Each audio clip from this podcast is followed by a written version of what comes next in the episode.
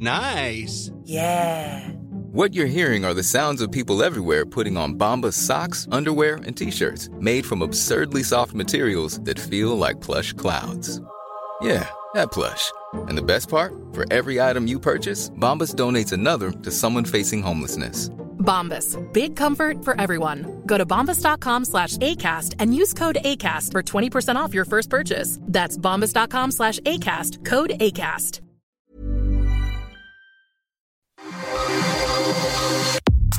Nada más por convivir. Política, cultura y ocio con Juan Ignacio Zavala y Julio Patán. Iniciamos.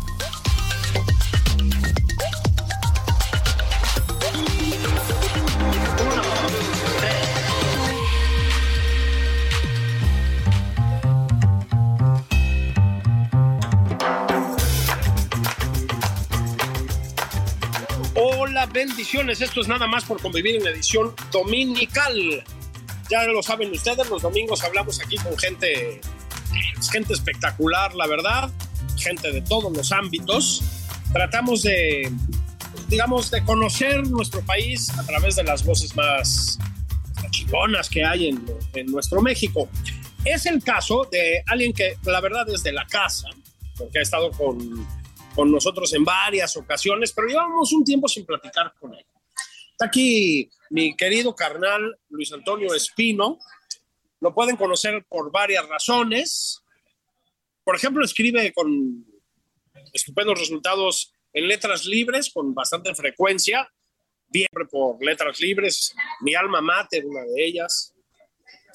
Sí, Luis Antonio Espino, pero sobre todo hizo un libro que ya platicamos de este libro aquí en alguna ocasión, que ha pegado con tubo, probablemente no le signifique um, chamba en la cuarta transformación, este, creo, ya lo saben ustedes, López Obrador, El poder del discurso populista. Es un eh, libro indispensable para entender la eficacia del presidente López Obrador en un sentido muy amplio como comunicador, ¿no? Eh, ¿Por qué se ha sostenido, digamos, en los índices de popularidad, de aceptación, etcétera? ¿Por qué no se le cae el changarro? ¿Por qué cuando tiene resultados, la verdad, tan absolutamente bochornosos en todos los terrenos, en el de la educación, en el de la salud, en el de la seguridad, en Pemex, en la Comisión Federal de Electricidad, que antes ganaba dinero, ya lo pierde a carretadas y trae apagones, ¿Por qué a pesar de todo eso se ha sostenido? Bueno, es muy importante entenderlo. Lo que pasa es que últimamente, esto lo digo yo, lo he platicado aquí con nuestro amigo Juan Ignacio Zavala, ha pasado una cosa peculiar en las últimas semanas. Y es que yo no, no, no digo con esto que el discurso del presidente López Obrador, el discurso populista, eh, haya dejado de tener efecto, pero sí hay algo que ha cambiado, por lo menos en las últimas semanas. Y es que lo que ampliamente podemos llamar la oposición em, le ha ganado lo que en los viejos tiempos llamábamos las ocho columnas a la cuarta transformación. ¿Qué es lo que pasa? Esto lo digo yo, no lo dice mi amigo Luis Antonio Espino, no lo sé, ahora se lo preguntamos. Pasa que surgió una presunta posible candidata de la oposición, Xochitl Galvez, que jaló los reflectores con todo que a mí me parece es muy efectiva para comunicar, para debatir, para, para darse un lugar, y que paralelamente, pues el sexenio se termina y están por ahí circulando unas personas a las que llamamos las corcholatas, que en cambio, la verdad, pues no jalan. O jalan muy dudosamente. Entonces, lo que le voy a pedir hoy a mi amigo Luis Antonio Espino, no le pagamos por aportar su sabiduría, pero lo vamos a invitar a cenar y echarse unos alcoholes, además lo queremos mucho. Lo que le pido es que analicemos a cada uno de estos personajes. Luis Antonio Espino, ¿cómo estás? Muy bien, querido Julio. Muchas gracias por invitarme y un saludo a todo el público en este domingo. A ver, si quieres empezamos con la opositora, con Xochitl Galvez. Decía, se, se, leía una y otra vez, a ver si estás de acuerdo conmigo, ¿eh? porque luego tú tienes una óptica que es muy necesario conocer. A ver, se decía, la oposición no tiene candidatos, está hundida, está muerta. Pues de pronto apareció Xochitl Galvez, pues parece que tiene algo que decir y parece que lo ha dicho bien, ¿no? Por lo menos en estas semanas. Sí, sin duda, cuando, cuando se decía que la oposición no tenía figuras o no tenía candidato o no tenía referentes, creo que, que lo que los analistas y lo que el público estaban imaginando era que no tenía a alguien que comunicara con la misma efectividad y con la misma fuerza con la que se estaba comunicando el gobierno y en especial, desde luego, el presidente López Obrador, quien posee o poseía hasta hace unas semanas un dominio absoluto, un control absoluto de la conversación pública. Ahora, ese dominio absoluto de la conversación pública se no, se debe únicamente a las cualidades eh, que tiene el presidente como, como orador o como emisor de mensajes, como vocero de su propio movimiento populista, sino también, y eso no lo debemos olvidar nunca, al eh, apoyo de un enorme aparato de propaganda. Claro. Está generosamente financiado con recursos públicos, es decir, recursos de los ciudadanos, y que también utiliza de manera eh, a veces parasitaria y a veces simbiótica a los medios de comunicación privados que difunden, multiplican, aumentan la potencia del mensaje del presidente.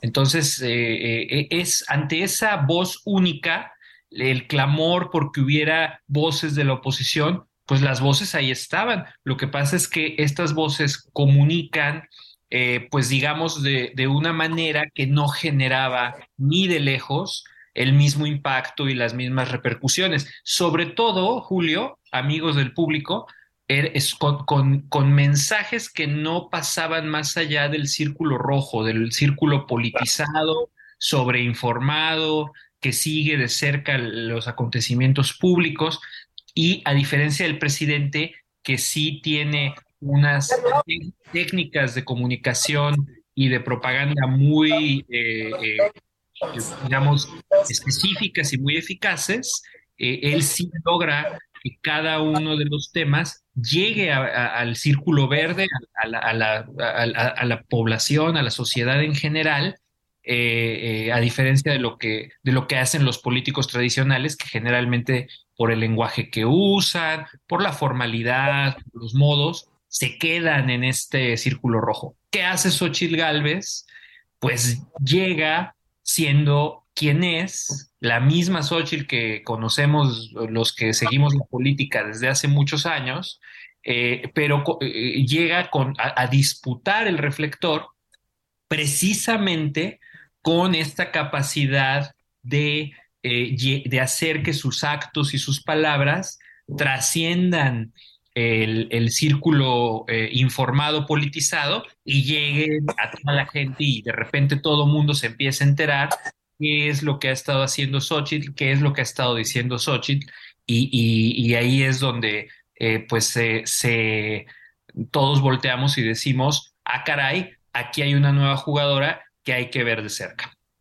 A ver, ¿y qué es, qué es lo que sí tiene esa jugadora? Porque a Xochitl la conocemos hace mucho, es decir, ha tenido éxitos políticos, no, no, todavía de, de la magnitud del López Obrador, por supuesto, pero bueno, ha, sido legisladora, ha tenido puestos de, gobierno dentro de la Ciudad de México, aparte de que es una empresaria exitosa y etcétera. Y pues siempre ha tenido este estilo dicharachero, frontal, este,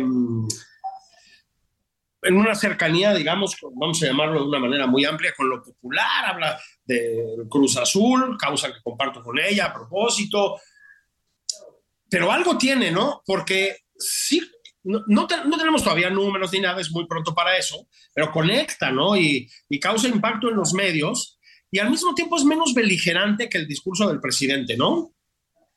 Exactamente, mira, yo, yo, yo la llamo una comunicadora todoterreno, porque da la impresión que tiene ella un, switch, un interruptor, mm así como las camionetas 4x4 que, que, tienen un botón o un interruptor que dice off-road para, para, cuando sales a terracería, eh, bueno, ella es así, o sea, ella, ella se maneja muy bien cuando, cuando se pone en modo senadora Galvez y puede hablarte de cuestiones técnicas, económicas, ambientales, eh, eh, programas públicos, presupuestos, y, sabe de lo que habla, es asertiva, es una mujer clara que, expresa con claridad las ideas y, va al grano. Y luego tiene el switch que pasa a modo Xochitl. Y en modo es cuando se amarra, se, encadena la silla del, del, Senado para que no pase el plan B, cuando sale de botarga de dinosaurio, o cuando, o, cuando de repente pues, sube un video contestándole a López Obrador con humor, con desparpajo, sin regresar el odio que recibe, sino eh, eh, como, como que haciéndolo menos, como que diciendo, este no es el tema, eh, yo lo veo así. Y, eso me parece que esa alegría, ese desparpajo que comunica, ese modo Xochitl, es lo que la hace llegar más allá del círculo rojo y lo que le gusta a, un público más amplio. Y ante, ante un comunicador todoterreno también, como el presidente López Obrador, ah, yo te diría que más de terracería que de pavimento, porque la parte técnica no, no se le da, ¿no? No, no, no, no, no, no. Sí, sí, sí digamos que él es más, más que todo terreno, este, pues de heavy duty, ¿no? De uso rudo. Sí, sí, sí, sí. un vehículo más utilitario. Creo que eh, la capacidad de Xochitl de, dialogar tanto con élites eh, económicas, políticas, técnicas, académicas, como con el público en general, es lo que llamó mucho la atención. Sobre todo también, hay que decirlo, después de que habían pasado ya varias semanas en los que los primeros aspirantes de la oposición habían sido, pues todos ellos, eh, de un perfil técnico, ¿no? De un perfil tecnocrático, que, que, comenzó, cosa que comenzó a preocupar a los opositores y a quienes, a quienes están eh, eh, pensando en, votar por ellos, porque no veían que ninguno de estos posibles candidatos tuviera las cualidades que tal vez se necesitan para ganar una campaña. A ver si estás de acuerdo conmigo. Yo creo, como tú lo hemos platicado aquí mismo y en otros espacios, pues creo que la capacidad de comunicación del presidente López Obrador es tremenda. Sí es una figura única en ese sentido, ¿no? Este, creo que ha, eso lo digo yo, no sé si son las palabras que usarías tú, pero creo que ha sabido construir un personaje de sí mismo y eso es muy importante cuando cuando tienes que comunicar. Este, creo que dominó la discusión pública, por llamarlo de alguna manera, durante muchos años en ese sexenio, incluso antes del sexenio como candidato. Y tengo la impresión de que, a ver si estás de acuerdo, otra cosa que tiene Xochitl Galvez es que lo descolocó. O sea, él mismo no sabe cómo reaccionar ante Xochitl Galvez, ¿no? No lo ves como exacerbado, hace comentarios feos feos, ¿no? O sea, se le ve, ay, o sea, como, como que no la saben controlar. Es decir, no, creo que no entra, a ver si estás de acuerdo, en el molde de la, estoy poniendo comillas, ¿no? La política sí, la política conservadora de toda la vida, ¿no? Eh, ese personaje que ha retratado el presidente con mucha eficacia, yo creo que de una manera muy maniquea, pero le ha servido, no logra meterla ahí, ¿no? Y yo llevo dos, tres semanas que digo, puta, presidente no sabe bien qué hacer, no sé si estás de acuerdo. Sí, completamente. Él es él, él uno, de sus, eh, digamos, no le quiero decir logros, pero digamos, uno de, sus instrumentos más eficaces eh, ha sido reducir la enorme complejidad de la sociedad mexicana, 130 millones de personas, de un país de dos millones de kilómetros cuadrados, la quinceava economía del mundo, reducirla a una obra de teatro en la que hay unos poquitos que son muy, muy buenos y, una mayoría de políticos que son lo peor, lo más malo, lo más malvado, corrupto, miserable, ruin que puede haber en la vida. Y em, esa, e, esa capacidad de generar un relato o narrativa eh, que, le, que, le, vuelve comprensible a la mayoría lo que está pasando, o sea, que, que traduce la, una realidad súper compleja y rara y contradictoria en, eh, de una manera que la puedes entender y que empata además con lo que crees y piensas y sientes, eh, creo que, que ahí es, está uno de sus, de sus máximos instrumentos de comunicación y de propaganda. Que se te aparezca de repente en el escenario un personaje que no es ni como describías al otro bando, eh, eh, ¿no? Y que a veces se parece más al bando que empezaste a describir tú como los buenos, pero no puedes decir que es buena porque es de los otros, es lo que efectivamente eh, está, está el presidente teniendo que recalibrar su, su, su guion, su libreto. Ahora, ojo, lleva poquito ella a este nivel de interlocución, de, digamos, confrontación o de competencia con el presidente, y el presidente si algo tiene es que aprende y se adapta, al menos en estas lides, o sea, no en lo que se refiere a gobernar, pero En, lo que son las lides de, eh, de, cómo, de cómo sacar eh, raja electoral, cómo ganar la mano política, ahí eh, sí es un, un, rival temible. Entonces creo que, creo que, bueno, pues no, no, es muy pronto para decir que ya lo descolocó por completo, habrá que ver de qué recursos echa mano el presidente para, para no dejarse eh, eh, avasallar, ¿no? Sí, sí, ojo, ¿eh? Yo, yo, yo creo lo que dices tú es totalmente correcto. O sea, lleva dos o tres semanas descolocado. Eso no significa que vaya a seguir descolocado, ¿no? O sea, yo, si, si yo trabajara para Xochitl Galvez, le diría, cuidado porque viene el contraataque, ¿no? Es decir, eh, es, es muy probable que el presidente logre encontrar la manera. Y cuidado porque viene el contraataque y sobre todo cuidado con no ir a todas las que el presidente le pone.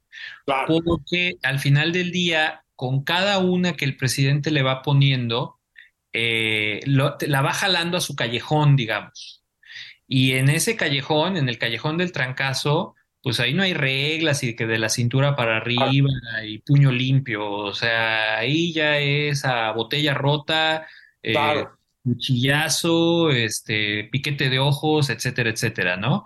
Entonces, creo que también por estrategia, me parece, me da la impresión de que Xochitl ya no tendría que ir a todas, ya no tendría que responder absolutamente todas, y simplemente ir escogiendo en qué momento y en qué temas sí puede, eh, sí le, le reporta un, un, beneficio comunicativo salir y decirle algo y en cuáles otras simplemente ella tiene que llenar el espacio con lo que ella piensa, lo que ella cree y lo que ella quiere para México. Claro, totalmente. Fíjense que la conversación que estamos teniendo Luis Antonio Espino y yo hasta el momento gira en torno a dos personajes. Xochitl Gálvez, por el lado de la oposición, y el presidente López Obrador.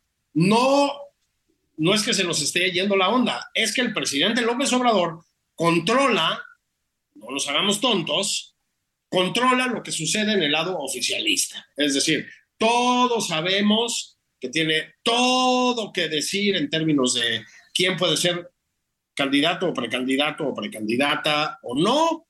Todos sabemos que el éxito de ese precandidato o precandidata tiene mucho que ver con lo que haga y diga el presidente López Obrador, no nos hagamos tontos. Pero a ver, Luis, si estás de acuerdo, es, aquí vamos a entrar en un plano un poquito más teórico, ¿no?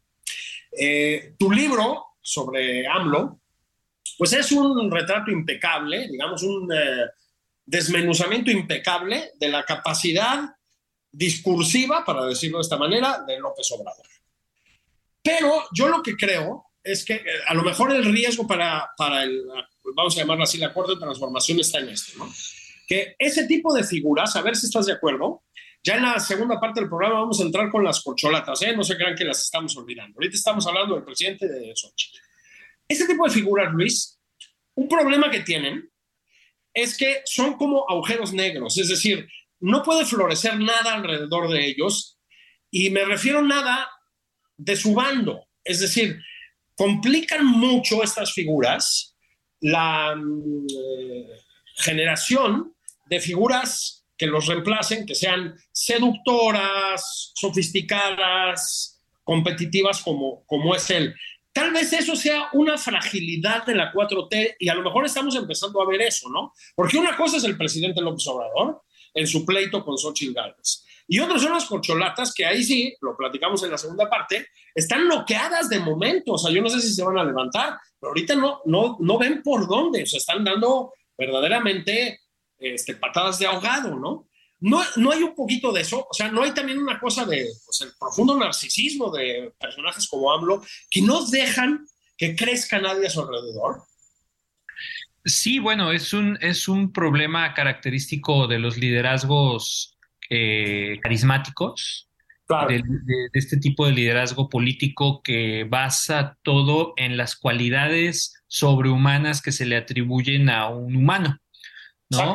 El, eh, esto acompañado muchas veces del culto a la personalidad que, de, quienes rodean al, personaje carismático, lo, lo, empieza a volver insustituible, ¿no? En el, en el imaginario. Nadie como él o nadie como ella, y pues ahí es donde empiezan los problemas en las sucesiones, porque a final de cuentas, a mí me parece, y lo digo con, con gran, o sea, muy, muy consciente de lo que estoy diciendo, a mí me parece que todo el armado de, que hubo de la imagen del presidente como un líder irreprochable, infalible, infatigable, eh, eh, tenía otro propósito político que no era que entregara el poder el, eh, en 2024 y que, ah, y que por diferentes circunstancias políticas, personales del país, de cómo salió el gobierno, de cómo resultó al final de cuentas el sexenio,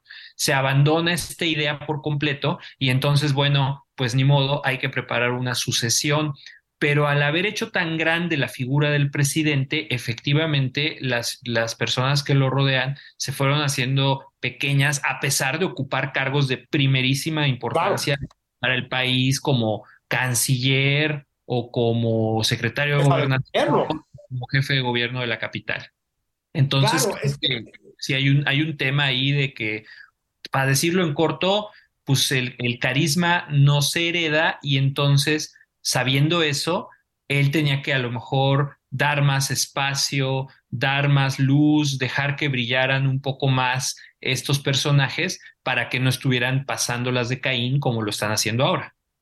A lo mejor esa sí es la parte del presidente López Obrador, que no es priista, ¿no? El, el priismo viejo, pues sabía hacer eso, ¿no? Este, sabía pasar la estafeta y ¿sabes qué, güey? Fuiste el líder supremo durante seis años, ya no eres, cabrón. O sea, ya no eres. Eso sí es un cambio respecto al prismo de toda la vida, ¿no? Es, un cambio para mal, porque el prismo justamente surgió para evitar que hubiera estos liderazgos iluminados que después solo pusieran sucesores a modo para seguir gobernando. El famoso maximato de, hace ya, pues ya, ya 100 años, ¿no? Ya, ya tiene un siglo de todo eso. Y, yo creo que, bueno, como dices, eh, ante, ante este, eh, esta incapacidad para generar un liderazgo atractivo, carismático, pues no, no, no encuentran la forma. Ahora, eso no quiere decir, Julio, amigos, que vayan a perder necesariamente, porque hay casos pienso en Venezuela, pienso en Argentina, donde después de un liderazgo populista, carismático, mesiánico, triónico, con gran capacidad de comunicación, logran que eh, eh, pues sus sucesores sean del mismo grupo de poder y que eh, y, después pues aunque sean figuras grises sin carisma como, como, el, como el predecesor como el líder pues logran igual eh, conservar el poder. Pasó Chávez, Maduro y pienso en, en Cristina Kirchner y Alberto Fernández, ¿no? Quien es ahora el presidente de Argentina y quien pues también este, con, grandes déficits en comunicación y en carisma. Entonces, mira, querido, vamos a hacer lo siguiente. Voy a mandar a corte, si te parece, que las multitudes que nos están escuchando se vayan por una caguama y cuando regresemos, te voy a pedir que seas una especie de asesor de las corcholatas. Es decir, vamos a analizar cada mm, esfuerzo de comunicación de las corcholatas, vamos a decir en qué están fallando, y eso es una manera de decir qué es lo que tendrían que hacer, ¿no? Sí, encantado. Eso, estamos hablando con Luis Antonio Espino, jefe de jefes cuando se habla de muchos asuntos de comunicación política, de liderazgo, de discurso desde el liderazgo. No es nada más por convivir. Vamos a recalentar la barbacoa en el horno de microondas y volvemos en un pestañeo a decirles cómo está la chingadera. Esto es nada más por convivir.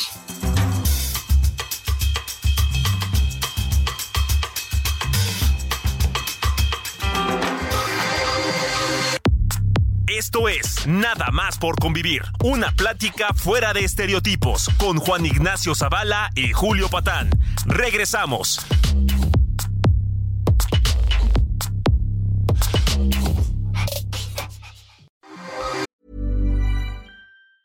Hey, it's Ryan Reynolds and I'm here with Keith, co-star of my upcoming film If, only in theaters May 17th. Do you want to tell people the big news?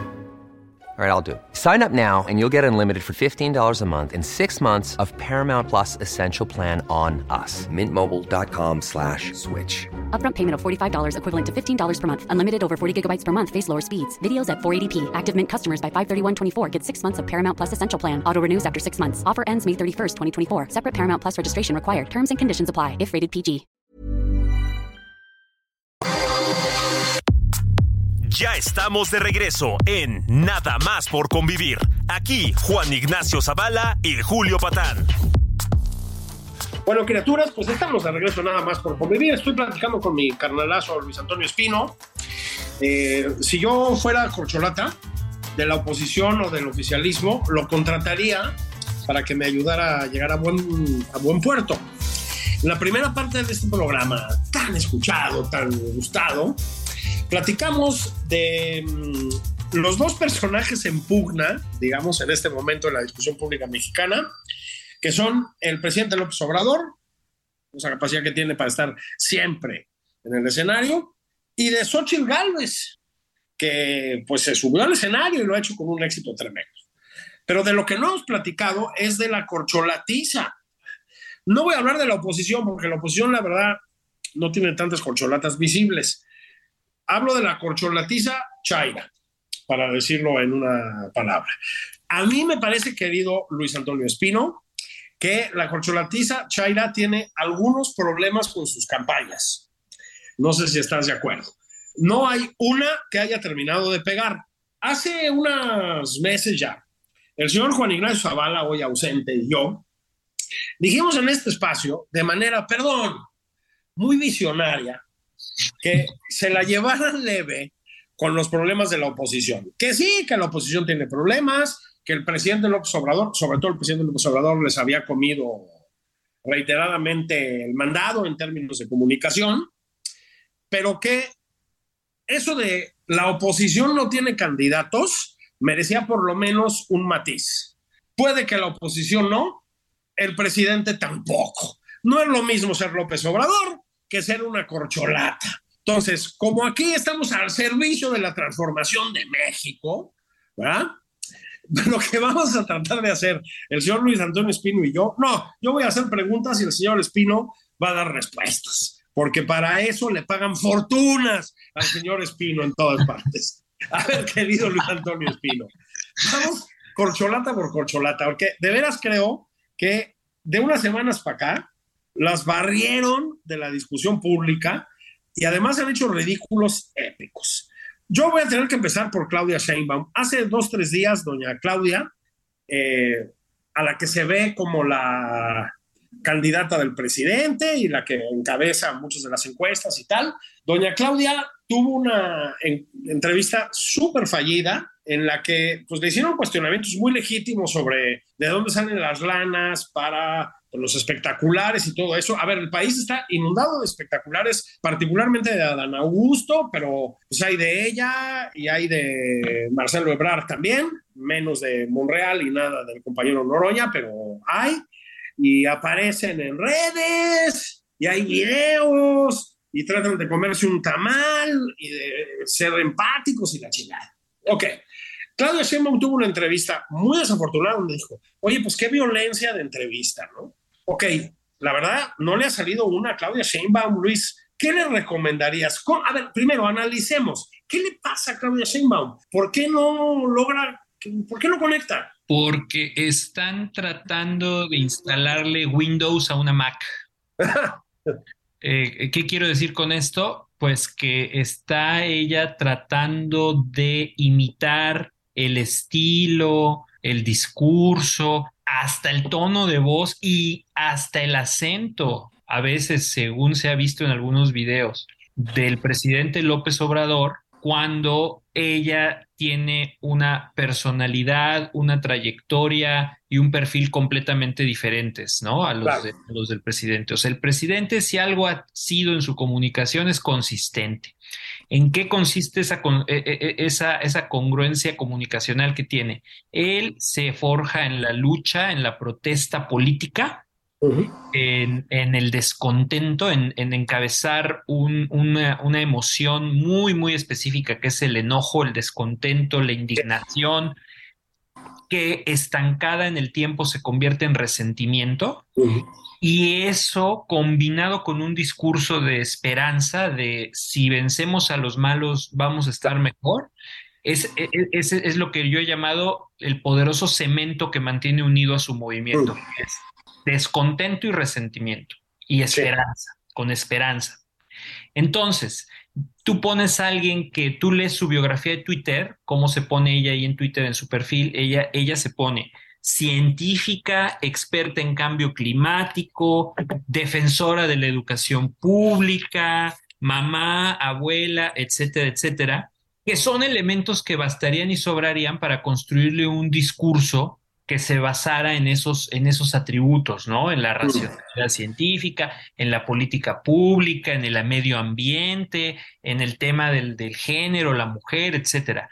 No lo hace, se queda a medio camino y quiere hacer una mezcolanza ahí de que de repente empieza a hablar como AMLO, de repente empieza a decir que los, eh, a usar su lenguaje y que los conservadores y a atacar, quiere hacer los mismos chistes hirientes que hace el presidente, insultar con la misma eh, eh, eh, sorna con la que insulta el presidente, pero no, ella no tiene, no se le siente ese enojo que permanentemente irradia López Obrador y por eso cae, cae, cae, cae completamente de bruces esa, esa comunicación.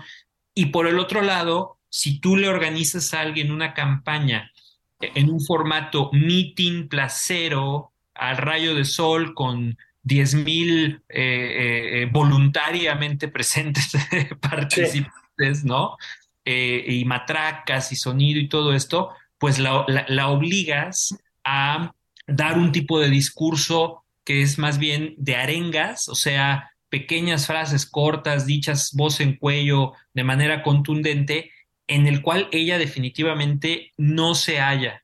O sea, eh, eh, no sé si la, has escuchado, pero incluso le está forzando la voz de una forma. Sí. Y, y, eso es contraproducente porque la arenga se supone que es para motivar, para enardecer, para que las huestes ahí se emocionen y digan, sí, vamos a, a darles con todo a los opositores. Y, el resultado de tenerla a ella forzando la voz de esa manera es el mismo resultado que si me pones a mí a correr el maratón de la Ciudad de México, que es que al, a, los primeros 300 metros ya anda uno dando el bofe. O sea, no puedes tú poner a un candidato con ese perfil a, este, hacer mítines placeros eh, eh, todo el tiempo como, como ella la, han querido poner. Súmale a eso, aparte de todo, que eh, estamos en un limbo legal en el que te dicen por un lado el INE, pues no deberías estar haciendo esto, pero bueno, medio que me hago güey, medio que me hago de la vista gorda, y por el otro lado te dicen, bueno, pero no puedes prometer cosas, no puedes hablar de política pública, no hagas promesas de campaña. Entonces esto se vuelve una ensalada muy rara con lechuga pasada y con unos jitomates que ya se ven medio raro, que cae pesada, ¿no? Y, ahí es donde creo que Claudia Sheinbaum está, eh, eh, pues como, como te dije al principio, queriendo correr Windows en una Mac y pues se traba cada rato, ¿no? Absolutamente. Y yo creo que también es, Luis, a ver si estás de acuerdo con lo que hablamos en la primera parte, pero creo que ella es la primerísima víctima de esto. Todos lo son un poco, pero ella la primera.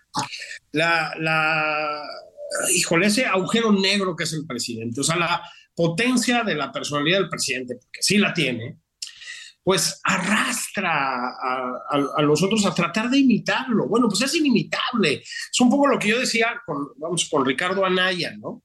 Cabrón, no agarres un taco, güey, no te lo cree nadie. Eso se lo creen al presidente, porque sí se lo creen, ¿eh? Pero a ti no te lo van a creer. Bueno, es eso llevado a toda una campaña, ¿no? O sea, pues no mames, ¿cómo, ¿cómo, vas a poner a replicar al presidente? Pero tampoco hay de otra, ¿no? Porque como le caigas mal, te bajan. Sí, eh, aunque, o sea, si alguien tiene experiencia sucediendo al presidente en un cargo de poder, es Marcelo Ebrard. por supuesto. Ese es el único que podemos decir que sobrevivió a la sombra, ¿no? O sobrevivió a la gravedad del agujero negro. Sí. Para ponerlo en, los términos que tú, que tú dices.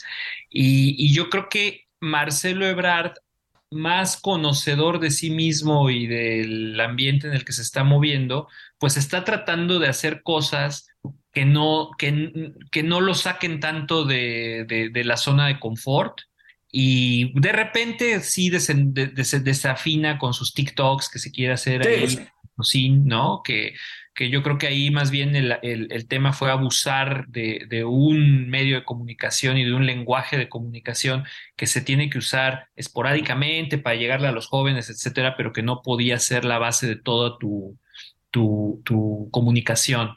Eh, pero en el caso de Claudia Sheinbaum, creo que sí, ahí es un tema de cómo le no sé, me imagino que a lo mejor es un tema de que los gobernadores para mostrarle apoyo y lealtad al presidente le organizan estos mítines multitudinarios y donde el número de gente que son capaces de llevar a los mítines se vuelve como que la medida de la lealtad o de la eficacia política. Y, ahí es donde ella pues cae en un formato que, que, no, no pierde. Ahora, si de alguien tendría que aprender es de la maestra Delfina. Hmm, mira, qué interesante, a ver. La, maestra Delfina, pues también tiene los mismos atributos retóricos que Sheinbaum, que es ninguno, ¿no? Sí. Pero la maestra Delfina lleva su discursito preparado, se para muy seriecita frente a la plaza llena y se pone a leer. O sea, digamos, por lo menos yo no la vi desgañitándose, intentando gritar. Digo, no emocionaba a nadie tampoco, pero se cuidaba de todos y no trataba de ser alguien que no era. No trataba de ser lideresa de masas de arenga. Entonces, yo creo que, que, lo que tendría que hacer eh, Claudia Sheinbaum es eh, apostar más pues, por, por la, eh, pronunciar discursos preparados y practicados, lo cual no quiere decir leerlos, porque Delfina es un extremo, ponerse a leer es horrible, es una cosa garantía seguro, es un clonazepam ahí para que la gente caiga eh, dormida, pero sí definitivamente creo que eh, eh, tendría que apostar más por mensajes más estructurados, pronunciados con su voz normal y, con un contenido pues que vaya de acuerdo con quién es ella, porque en la medida en la que se quiera parecer al presidente, lo único que hace es recordarnos cuán diferente y cuán lejos está de poder comunicar las emociones que el presidente y, bueno, no sé si te parece a ti tan irónico como a mí, a mí me parece la cosa más irónica y el, el vuelco más interesante del destino, que es que el populismo que viene de este líder carismático, eh, emocional, visceral, tiene en dos tecnócratas de baja intensidad a sus cartas más fuertes, a dos personajes que lo que se supone que, saben mejor es hacer política pública porque están muy bien preparados, porque tienen posgrado, tienen mundo, son cosmopolitas, son este, ¿no? Eh, o sea, dos, dos, perfiles intelectuales, digamos, ¿no? Más que, de, más que de acción, más que de calle y de, y de, y de terracería. Y la oposición que venía preocupada de que puro tecnócrata de alfombra y escritorio, ahora está teniendo su carta fuerte en un personaje político todoterreno que sí se mueve bien en la alfombra, que sí sabe trabajar en el escritorio, pero que no le tiene ningún miedo a salirse a comer unas memelas al tianguis, eh, eh, eh, y en medio de, la tierrita y de, y de los perritos, ¿no? Entonces, creo que, creo que esa ironía no, no pasa desapercibida para la gente y a medida que pase el tiempo se va a notar más ese contraste y creo que cuando o sea, el, error que veo que van a cometer, porque sé que lo van a cometer, porque así son los políticos, o sea, son como niños chiquitos, les dices, no vayas a hacer eso, ¿eh? Porque vas a cometer un error y un día amanecen y dicen, tengo una idea, voy a hacer eso que me dijeron que no hiciera. Este, yo creo que lo que van a querer hacer es, al estilo Anaya, quererse hacer más cercanos, más simpáticos a la fuerza y eso viola un principio básico de la comunicación política de nuestros días, que es la autenticidad. Eso. Es la autenticidad, ojo, ojo, no es ser simpatiquín y contar buenos chistes y caer súper bien y ser el alma de la fiesta, no es eso. La autenticidad es que te muestras tal cual eres, incluso con tus defectos, y que te aceptas tal cual eres. Entonces, si eres de hueva, si eres aburrido, lo dices, sí, pues, ¿saben qué? Pues sí, yo sí sé que ahorita me he echado un rollo, no, no, o sea, yo sé que no es lo más emocionante, pero se los tengo que decir, yo soy así porque pues, yo soy científico o yo fui canciller y soy casi casi parisino, este, entonces soy del mundo, déjenme les hablo del mundo porque es lo que conozco y es lo que quiero aportarle a México y, ¿no? Y, y, al momento en que se asume un político tal cual es, con todos sus defectos o sus limitaciones, cae mejor que un político que quiere ser quien no es, como Anaya agarrando el taco, o como Claudia en la arenga placera, o como eh, Ebrard en el TikTok, ¿no? Claro. Cuando haces cosas que no corresponden con quién eres tú realmente, es cuando dejas de ser auténtico y es cuando en vez de caer bien generas rechazo. Entonces yo creo que ahí es donde, donde los asesores sí les tendrían que estar diciendo, a Claudia eh, eh, Sheinbaum y a Marcelo Ebrard, que está bien intentar cosas nuevas, pero no pueden dejar de ser lo que son y mucho menos pueden ser alguien más. Fíjate que aquí en este espacio tenemos unas voces casi proféticas, como todos sabemos, pero a veces nos equivocamos, ¿no? Te voy a decir dónde creo que me equivoqué. me he equivocado dos veces. Te voy a decir la primera, y, y esto nos lleva a la tercera consolata, Adán Augusto. ¿sí? Este, yo durante mucho tiempo sostuve que no era descartable que mi presidente López Obrador, al que le mando un abrazo hasta Palacio Nacional, tumbara a Claudia Sheinbaum y subiera a Adán Augusto. Sí lo pensé, porque yo creo que en la, con toda la capacidad para la realpolitik que tiene el presidente en ciertos aspectos, ¿no? O sea, en el aspecto electoral, etc. También, como tú sabes, en la política importan los impulsos, los vicios de personalidad, los actos de fe y etcétera. Y yo sí creo que el presidente es un tipo muy misógino, eh, por, por lo menos muy macho, si no muy misógino, pero sí muy macho. Este, y que la personalidad de Adán Augusto, o sea, tabasqueño, más o menos dicharachero, este, bronco, entrón, retador, la chingada, hombre, le probablemente le era más, más empática al presidente. No sé si eso pudo haber sucedido o no.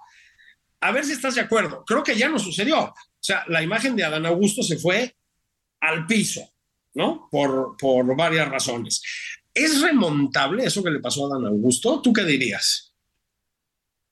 Bueno, yo te diría primero que el tipo de publicidad que se le hizo no es necesariamente mala, porque pues a final de cuentas eh, eh, hablan bien o hablan mal, pero hablan de alguien que mm. necesitaba que hablaran de él, de alguien que tú ibas al norte del país y era pues, prácticamente desconocido por nombre tenías que decir es el secretario de gobernación, dar una foto para que la gente pudiera decir, ah, creo que sí, lo he visto, ah, creo que sí, me parece que sí, ¿no?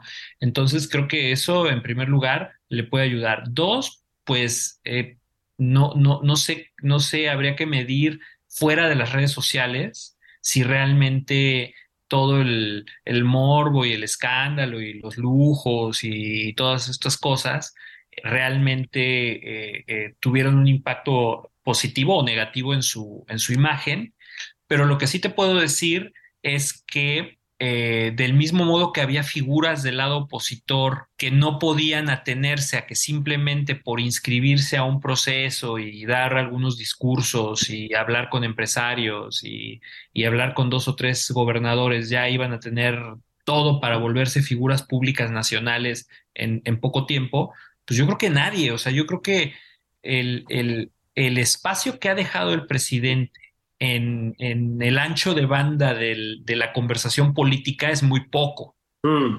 Y para ganarte un lugar, pues tienes que ser disruptivo contra el disruptivo, Claro. ¿no? Y eso es muy difícil y por eso es todo este eh, barullo y toda esta eh, expectativa que genera Xochitl Gálvez, porque está logrando, eh, pues, este, eh, digamos, eh, disputarle la pelota a, a- a la selección de Brasil, ¿no? Y, y eso es lo que realmente me parece que las características personales y de políticas que necesitas para eso no las tiene el secretario, ex secretario de, de Gobernación, sin lugar a dudas. O sea, tú, tú crees que la tiene muy complicada, digamos. Sí, o sea, bueno, digo, en la historia de México han vuelto subsecretarios de programación y presupuesto, de repente se vuelven candidatísimos y salvadores de la patria. O sea, no, no, no es que, no es que sea un país que elige puro liderazgo carismático, No, no, no, no, no. no. buenos comunicadores, simpáticos, dicharacheros, etcétera, etcétera, ¿no? O sea, esos, esos son fenómenos políticos tipo Fox, tipo López Obrador, ¿no? Sí, sí. Pero por eso mismo, o sea, diría que, que es mucho más difícil eh, lograr el efecto que yo creo que los mismos morenistas están esperando. O sea, yo creo que el mismo público que quiere votar a Morena sí está esperando que haya por lo menos algo de la, de la emoción que, que, que logró transmitir el presidente, algo de esta eh, te- como te digo, de esta mezcla de descontento, enojo, desprecio por la oposición, este rechazo visceral a la, a la oposición, al, a lo que representa en el imaginario de ellos eh, las élites o algunas élites, porque hay élites buenas y élites malas también, eh, en, en- en su narrativa. Yo, yo creo que están esperando que les muevan, que les lleguen por el, por el hígado y por el corazón eh, y, y- y no por el intelecto. Y no veo yo a, a- a ninguno de, de- de estos. Es más, pa- para ponerlo más dramático, si alguien de repente da pinceladas de poder llegar ahí a lo visceral, es Noroña. Eso, ah, qué bueno que Ah, tocaste el tema. Con ese Porque, que ellos porque de, de los, de los seis que me quedaban, es el único, me atrevo a decir, de ese lado, es el más auténtico. O sea, ese señor sí se muestra tal cual es, literalmente, ¿no? O sea, Sí, es- sí, sí, sí. sí, no, no tiene, no tiene empacho, ¿no? Este, y, y- y yo creo que eh, eso habla mucho, pues, de cómo están los demás, ¿no? Fíjate que yo creo que Noroña, a ver si estás de acuerdo, a mí me parece que, insisto, para llegar a lo que sea tienes que tener la simpatía del presidente, yo creo que él no la tiene, o sea, creo que su relación con López Obrador, yo no conozco las interioridades de eso, pero yo creo que es más o menos distante, pero a ver si estás de acuerdo, creo que puede ser, así, incluso ha empezado a ser, un candidato pues que meta cierto ruido, es decir, sí jala, sí jala, no creo que llegue a a superar los números deseables, pues, pero jala, ¿no? Yo te voy a decir esto, es el más obradorista de los obradoristas. Eh, Sí, y, y- además sí hay un público obradorista, hay un, hay un porcentaje no, nada despreciable de obradorismo que está desde, de- que lleva un rato convenciéndose que el problema del presidente es que se pasó de buena gente, no fue lo suficientemente radical, lo suficientemente atrevido, lo suficientemente duro, lo suficientemente ideologizado, que por querer conciliar, que por querer ser buena onda. O sea, al contrario de lo de la realidad que otros vemos, Sí, consideran que, que fue blando, que fue, este, pues sí, tolerante, que se pasó de demócrata, en fin. Y ese electorado, pues, si llega alguien y empieza a decir, yo estoy más enojado que López Obrador y yo voy a hacer más en contra de la oposición de lo que hizo López Obrador, etcétera, creo que puede resonar muy bien. Y a mí me parece que Noroña, digo, no, no, no he seguido, diga, con atención todos sus discursos, pero creo que él va por ahí diciendo netas, ¿no? Diciendo sí, sí, sí, sí. Lo que, lo que a su saber y entender es lo que le faltó al gobierno y al presidente y lo que él traería a la mesa, que es, pues, por lo que entiendo, más convicción izquierdista. ¿no? Así es. Y, y, ahí es donde puede ganar, echarse a la bolsa a una franja nada despreciable, que no le va a alcanzar, obviamente, dadas las circunstancias, pero que pueden generarle apoyo para otro cargo, ¿no? No sé. Eso, exactamente. Bueno, consolatas, aquí tienen a Luis Antonio Espino para um, llénenlo de billetes y llévenselo a sus campañas, les va a funcionar. De veras, querido Luis Antonio Espino, te mando un abrazo. Muchas gracias por estar aquí. No, gracias por la publicidad. no, ahí, luego me dices, ahí luego me dices cuál es la comisión, porque eso, son porcentajes. Van a, llover, van a llover todo tipo de contratos. un abrazo. Gracias, querido Julio. Gracias al público. Feliz domingo. Oigan, y muchas gracias por estar aquí. Eso fue nada más por convivir. Platicamos con Luis Antonio Espino, desmenuzamos a la corcholatiza. Hablamos de Xochitl Galvez también y del presidente. Nos escuchamos en la semana. Nos oímos el fin de semana que viene. Les mando un abrazo. Esto fue Nada más por convivir. El espacio con política, cultura y ocio con Juan Ignacio Zavala y Julio Patán.